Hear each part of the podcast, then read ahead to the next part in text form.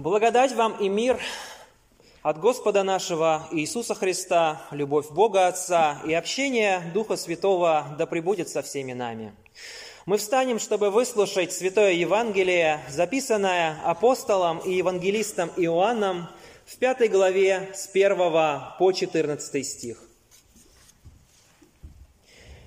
После сего был праздник иудейский, и пришел Иисус в Иерусалим – есть же в Иерусалиме у овечьих ворот купальня, называемая по-еврейски Вифизда, при которой было пять крытых ходов. В них лежало великое множество больных, слепых, хромых, и иссохших, ожидающих движения воды. Ибо ангел Господень по временам сходил в купальню и возмущал воду, и кто первый входил в нее по возмущении воды, тот выздоравливал – какой бы не был одержим болезнью.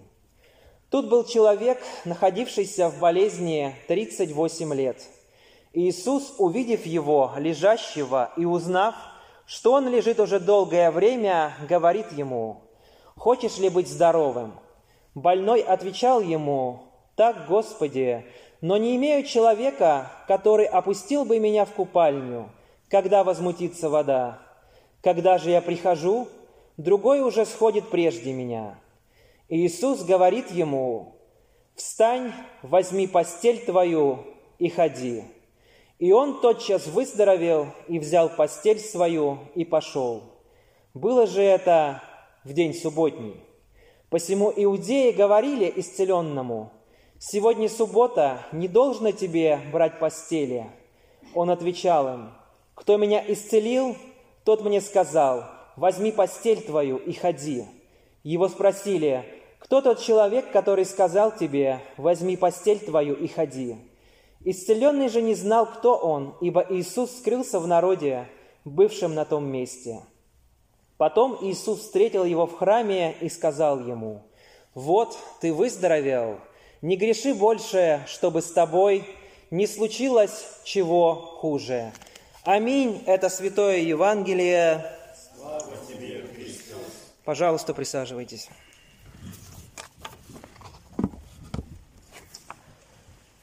Вода – удивительная вещь. Вода не обладает формой, но, как мы видим в этом стакане, может принять абсолютно любую форму.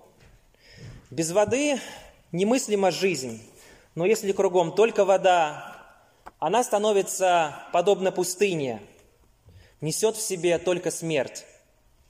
Вода слаба, но капля за каплей воды способна точить скалы.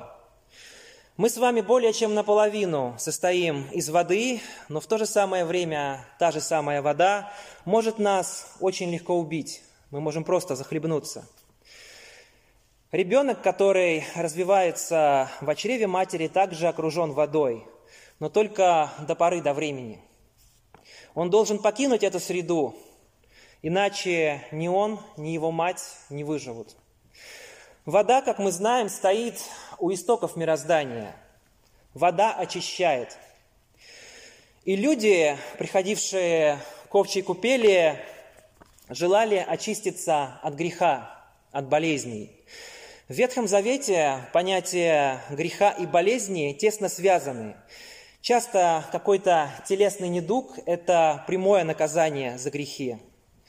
В нашем мире вода что-то будничное, обыкновенное, она течет из-под крана. Мы, люди, живущие в Санкт-Петербурге, не имеем в ней недостатка.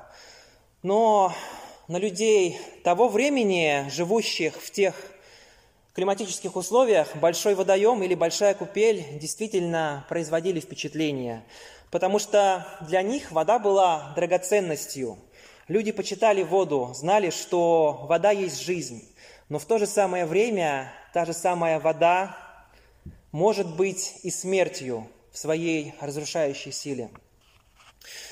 Овчья купель, описываемая апостолом и евангелистом Иоанном, или Бейт-Хизда, дом милосердия, дом милости, во времена земного служения Господа Иисуса Христа являлась центром притяжения для всех больных, хромых, страдающих от различных недугов людей. Они приходили сюда, либо же их приносили, в надежде оказаться самыми первыми, кто вступит в воду после ее возмущения и тем самым получить такое желанное исцеление. Они приходили сюда ненадолго, будто на паломничество, оставались словно в больнице, но в итоге многие из этих людей обнаруживали себя в хосписе.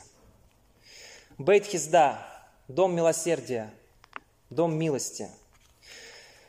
Расслабленный, о котором мы читаем в нашем сегодняшнем отрывке евангельском, провел в болезни 38 лет – Писание не говорит нам, что все эти 38 лет он провел непосредственно у самой купели, но говорит, что он находился там долгое время. Что такое 38 лет? Можете представить? Я, например, не могу, потому что мне всего 30. Из нашего евангельского отрывка мы узнаем, что очень долгое, долгое время расслабленный провел в этом самом доме милосердия, заполненного такими же несчастными, изможденными, больными людьми, хромыми, калеками, кашляющими, возможно, людьми с какими-то заболеваниями кожи, людьми, находящимися в постоянном нервном ожидании. Можно предположить, что не все из этих людей а, равно как и расслабленные, имели человека, который опустит их в купель. Можно предположить, что некоторые из этих людей там же и умирали. Расслабленный этот больной, бедный человек проводит в этом ужасном месте действительно очень долгое время, постоянно ожидая, веря что первые, входящие в воду при ее возмущении, исцеляются, ощущая полнейшее бессилие, потому что в общем хаосе паралитику никогда не доползти до купели первым. Расслабленный сетует, когда я пытаюсь спуститься к воде, кто-нибудь всегда опережает меня. Этот бедный мужчина, по сути, обречен на жалкое унизительное и ужасное существование, на, на беспредельное упование на невозможное. Вслушайтесь, что он говорит, какие слова он говорит. «Не имею человека». Сколько боли отчаяния в этих словах. «Не имею человека». Все эти долгие годы, годы, наполненные страданиями, он ждал этого человека, ибо осознавал, что без него или без нее добиться исцеления физически невозможно. Он смирял себя, он стал кроток, он поборол в себе гордыню, злобливость, постоянно терпя поругания в попытках добраться до этой самой купели. Но человека не было, потому что для человека это означало полностью посвятить свою жизнь расслабленному, неотлучно находиться возле него, ожидая момента возмущения вод, заботиться о нем, пожертвовать своей полноценной жизнью, своим временем ради немощного. Человека не было, но расслабленный не оставлял попыток. Удивительно, что после всех этих лет, после огромного количества страданий он не потерял надежды. И вот тот, кто говорит, что нездоровые имеют нужду во враче, но больные, тот, кто послан к погибающим овцам дома Израилева, приходит в овчью купель. Почему, кстати, купель называется также овчей? Евсевий Кисарийский объясняет, что один из бассейнов в ней имеет окрашенную в красный цвет воду, представляя, как говорят, след омывавшихся в нем жертв. Поэтому овчий. Еще один штрих к портрету этого места. Иисус Христос приходит в Вифезду без спецэффектов, не вызывая каких-то бурлений воды или других знамений, и задает расслабленному всего лишь один вопрос. «Хочешь ли быть здоровым?» И вопрос этот вовсе, э, вовсе не празден, как может показаться нам на первый взгляд. Потому что часто бывает, что длительная и мучительная болезнь выедает человека. Остается только индифферентная оболочка, которая по-прежнему выполняет привычные ему действия. Так вот, чтобы исцелиться, чтобы измениться, чтобы получить помощь Божию, нужно прежде всего этого желать. Звучит так, как будто сейчас я говорю абсолютно очевидную, самой собой, саму собой разумеющуюся вещь, но нет. Если глубоко в сердце человека все устраивает, если он смирился, Бог не в состоянии ему помочь, потому что воля Божья вступает в противоречие с волей человека. Но, как мы знаем, а, Бог может попускать некоторые вещи, дабы человек осознал, что так жить больше нельзя, и принял решение меняться. «Возьми свою постель и иди», — говорит Спаситель. Расслабленный мог бы возразить, «Господи, как же так? Как же я пойду? Я болен 38 лет, и ноги мои сухи, но он берет свою постель, свою циновку и идет, потому что Бог никогда не велит нам что-то делать, не дав для этого сил. И что же происходит в этот момент? Напомню, расслабленный заболел еще до рождения Иисуса Христа, потому что мы знаем, что 38 лет он был болен – он провел у купелей, у этих бассейнов очень, очень долгое время. Иудеи, которые находились у тех же купелей, они знали этого человека, они знали его трагедию. И что же они делают? Они удивляются? Нет. Они падают на колени и славят Бога? Нет. Они буквально говорят ему, что ты делаешь? Ты, ты сошел с ума? Сегодня шаббат, сегодня нельзя носить любой груз. Человеку, который исцелен буквально на их глазах, без погружения в купель. Их не восхищает чудо, они безразличны к этому чуду. Им важно лишь четкое исполнение буквы закона. Причем закона, доведенного до предела абсурдности человеческими традициями каком-то смысле овчья купель – это образ нашего современного мира. Мира, в котором множество больных людей жаждут не столько телесного, сколько духовного исцеления. В глубине души понимая, что от здоровья духовного напрямую зависит здоровье физическое. Вообще, этимология слова «исцеление» достаточно интересная. Что значит «исцелиться»? Исцелиться означает снова стать цельным.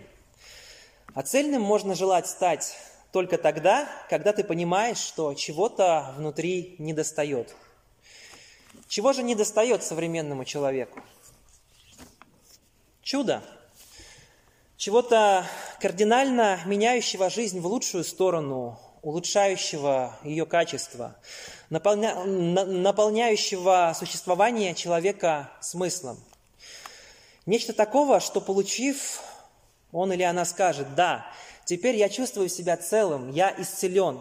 Больше нет этого сосущего чувства необходимости поиска, нет депрессии, нет неприкаянности – для многих это что-то, это чудо, романтическая любовь. Желание найти вторую половину. Для других – сердечная дружба. Стремление отыскать идеального друга, который разделял бы их интересы и понимал с полуслова.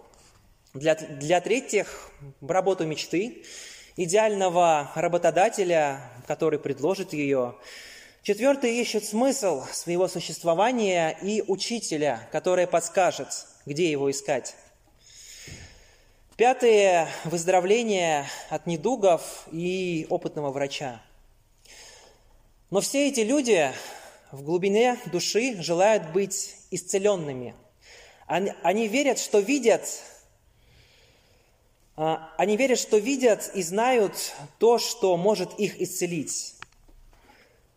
Но все они, все вместе говорят одну вещь. Не имею человека. Но вот эта надежда однажды дождаться человека, найти его, чтобы через него получить исцеление, счастье, это то, чем сейчас живут многие из нас. Для большинства это главнейшая причина, чтобы просто продолжать жить, просыпаться по утрам, ехать на работу, возможно, нелюбимую работу. Как расслабленные, они продолжают ползти к своему чуду, но каждый раз не успевают схватить его за хвост. За них это уже делает кто-то другой. И они видят это. Каково оправдание? Не имею человека, но только того самого человека – На мой взгляд, трагедия сегодняшнего Евангелия заключается не в том, что бедный больной мужчина был парализован 38 лет. Не в том, что долгое время он находился у купели и не нашлось человека, который бы захотел ему помочь. Не в иудеях, желающих бросить постель, велящих, точнее, бросить постель расслабленному, иудеев, которые понукаемые к этому своим же извращенным законам. Трагедия сегодняшнего Евангелия в том, что в тот момент, когда Господь и Спаситель исцеляет этого человека в один миг, словом, никто из них не смог обернуться.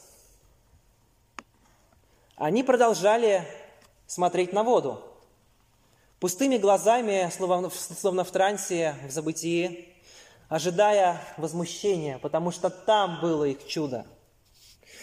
Этим можно объяснить странную слепоту иудеев, их приказ расслабленному бросить постель. Они думали, что понимают паттерн исцеления. Больной первым входит в бурлящую воду, он исцеляется. Все. Никак иначе чувства, э, чудеса в везде э, не происходят. Это часть традиции – Современный человек тоже полагает, что понимает паттерн исцеления. Он также верит, что нужно делать, чтобы стать цельным, весь порядок действий. И хочет верить в это настолько сильно, что в результате наступает то, что врачи называют слепотой невнимания. Он не в состоянии узреть настоящего чуда, настоящего исцеления, даже если это настоящее исцеление происходит прямо у него под носом – Простой пример. Когда кто-то из его знакомых приходит к Богу, кардинально меняется, начинает ходить в церковь, начинает с Божьей помощью исцеляться, это принимается со скепсисом, с усмешкой, а иногда и вовсе не принимается. Слишком занят человек тем, что смотрит на воду, ожидая возмущения.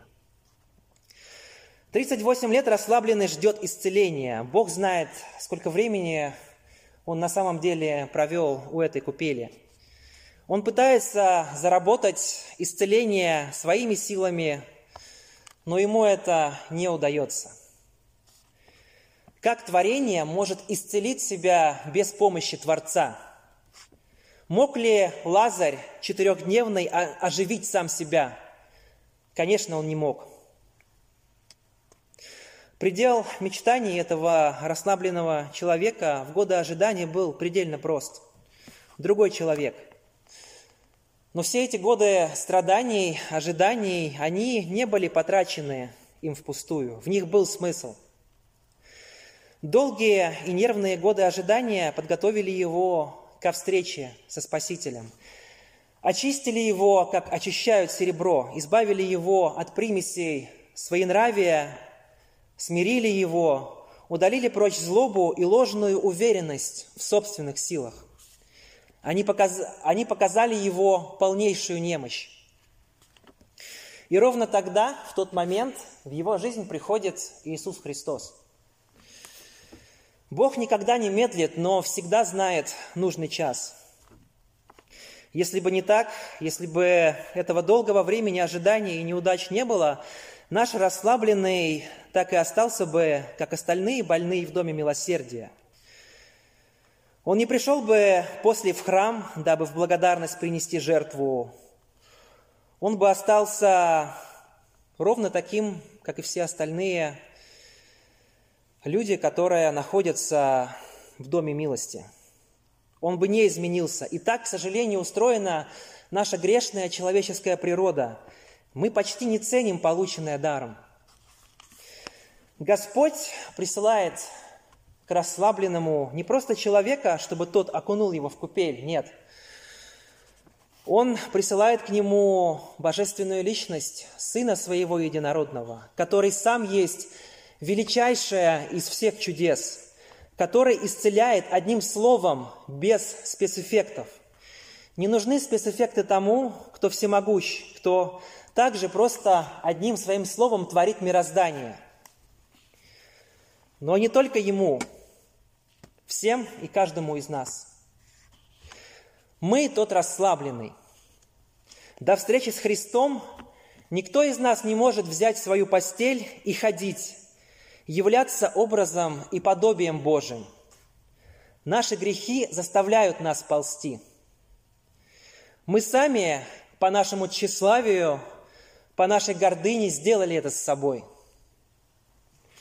Христос же пришел в этот мир, чтобы снова сделать нас цельными – дать нам куда больше, чем мы могли мечтать, освободить от власти греха и смерти. Теперь всего лишь один раз нам нужно подойти к купели, чтобы в таинстве святого крещения получить великую благодать, получить усыновление Богом, восстановить с Ним ту связь, которую человечество разорвало. У этой, у этой купели, в отличие от э, купели в Вифизде, нет толпы, к сожалению. Подойти к ней можно когда угодно, в любое время. Но подойти к ней обязательно с верою. Нельзя стать цельным, не соединившись с Богом.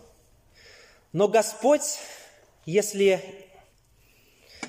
если мы истинно веруем, делает для нас и это. Прямо здесь, у этого алтаря, каждое богослужение мы соединяемся с Ним в таинстве святого причастия. И, велич... и величайшее чудо происходит именно на наших глазах. Истинное тело и истинная кровь Господа Иисуса Христа очищает нас от всякого греха, сохраняет и укрепляет нас для жизни вечной. И сегодня мы, подобно расслабленному, пришли в храм. Пришли, потому что однажды Господь Иисус Христос исцелил нас, сделал нас цельными. Мы все еще помним боль, помним страдания времени, которое мы провели без Него. Но пришли мы не для того, чтобы принести жертву, нет. Жертва была принесена на Голгофе две тысячи лет назад, больше нет нужды в жертвах. Отец Евгений сегодня начал богослужение словами совершенно замечательного псалма. «Благослови душа моя Господа, и не забывай всех благодеяний Его, эти слова должны быть написаны золотыми буквами в наших сердцах, дабы мы всегда помнили, как важно это – быть благодарными.